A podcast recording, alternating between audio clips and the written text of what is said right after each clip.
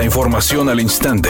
Grupo Radio Alegría presenta ABC Noticias. Información que transforma. ¿Qué tal? Muy buenas tardes. Esta es la información. El bloque de alcaldes opositores del gobierno estatal, creado con el objetivo de bajar recursos para sus municipios por 2.500 millones de pesos, cumple hoy un año de conformado, sin que hasta ahora se cumpla su objetivo. Fue el martes 14 de noviembre del año pasado cuando 28 de 51 alcaldes de Nuevo León acudieron a la explanada del Congreso local para presentar el Pacto Nuevo León, encabezados por el alcalde de Apodaca, César Garza, quien en aquella ocasión lanzó un duro y enérgico mensaje al gobernador Samuel García. Una de las acciones inmediatas del Pacto Nuevo León fue que a través de los diputados del PRI y del PAN retiraron a los legisladores de Movimiento Ciudadano de la Comisión de Presupuesto. El resultado fue un entrampado camino para la liberación del presupuesto de egresos 2024, cuyo decreto fue emitido por el gobernador de forma extraordinaria hasta febrero de este año, sin que los alcaldes del PRI y del PAN obtuvieran los recursos solicitados para el Fondo Metropolitano.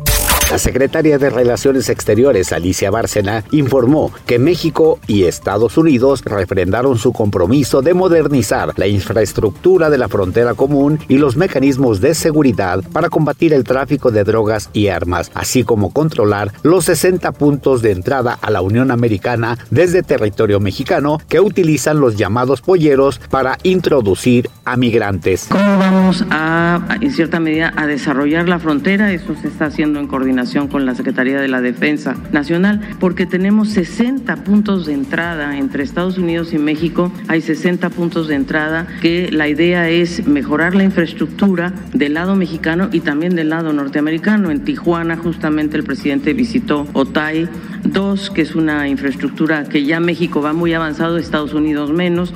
Saúl Canelo Álvarez fue nombrado el peleador del año 2023 por el Consejo Mundial de Boxeo CMB, motivo por el cual se le entregó el cinturón Julio César Chávez, hecho con diamantes. Este año Saúl Álvarez peleó contra John Ryder y Jermel Charlo en los meses de mayo y septiembre respectivamente. En ambos combates se llevó el triunfo por decisión unánime, aumentando así su racha a 60 victorias, 39 de ellas por la vía del knockout.